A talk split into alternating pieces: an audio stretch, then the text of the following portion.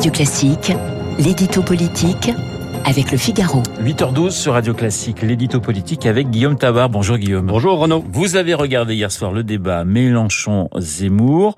Question très directe, ce débat a-t-il tenu ses promesses? Bah, Je répondrai oui. Hein. Ce débat fut certes frontal, brutal même, mais il fut de qualité et je trouve d'un bon niveau car appuyé d'abord sur une culture solide. C'est rare de citer à la fois euh, Talleyrand, euh, Louis-Philippe, euh, Bainville et d'autres dans un débat politique. Ensuite, je crois qu'on a vu deux visions antagonistes et sincères et surtout qui ne sentaient pas les éléments de langage.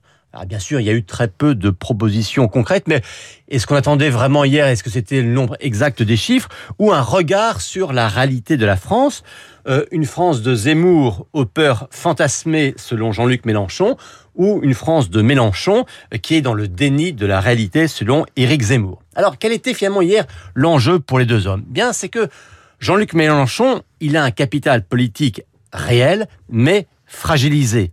Hier, il devait donc se remettre dans le jeu et faire comprendre à son électorat, la gauche, c'est moi. De ce point de vue, je dirais que c'est pour lui une opération réussie. Éric Zemmour, lui, était dans la position strictement inverse. Il a un capital virtuel et à construire.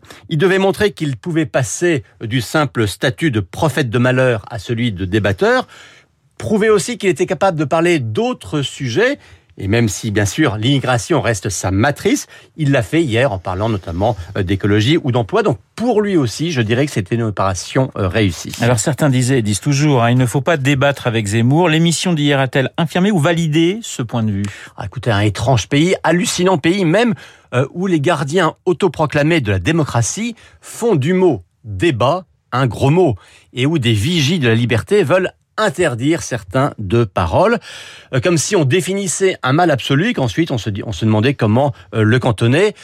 Ça rappelle les sempiternels débats qu'on a eu pendant des années, même des décennies, sur le traitement des Le Pen, savez, hein, faut-il ou non les inviter euh, Débat qui est à la fois hypocrite, car on le sait bien que les questions morales s'arrêtent là où les garanties d'audience commencent. Ensuite, inefficace, car plus on veut interdire quelqu'un de parole et plus on le fait monter. Et enfin, illégitime parce que après tout, euh, on a le droit de combattre les positions, toutes les positions, celles de Zemmour, celles de Mélenchon, celles de Macron, celles des Verts, celles de la droite, celles de la gauche. Mais c'est la démocratie de croire à la force et au pouvoir des idées et de la parole. Et de ce point de vue, une fois encore, je pense que le débat d'hier l'a démontré. Alors, en même temps, comme dirait Emmanuel Macron, hum. sur une autre chaîne, Valérie Pécresse était opposée à Gérald Darmanin. C'est le grand retour des débats dans la vie politique française? Écoutez, oui, hein, vous l'avez dit hier, face à face entre Gérald Darmanin et Valérie Pécresse. Débat autrement feutré, mais également euh, de qualité et surtout qui portait euh, sur le fond.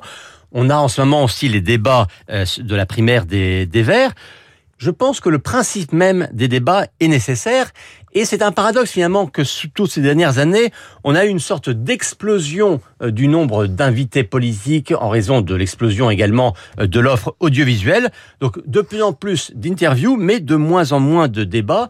Finalement, chacun restant dans son couloir et il y avait quasiment plus de face à face. Or, je crois que se confronter à l'autre, accepter la contradiction, pour un politique, c'est certes plus difficile, ça peut être déstabilisant, mais c'est à la fois nécessaire, stimulant enrichissant.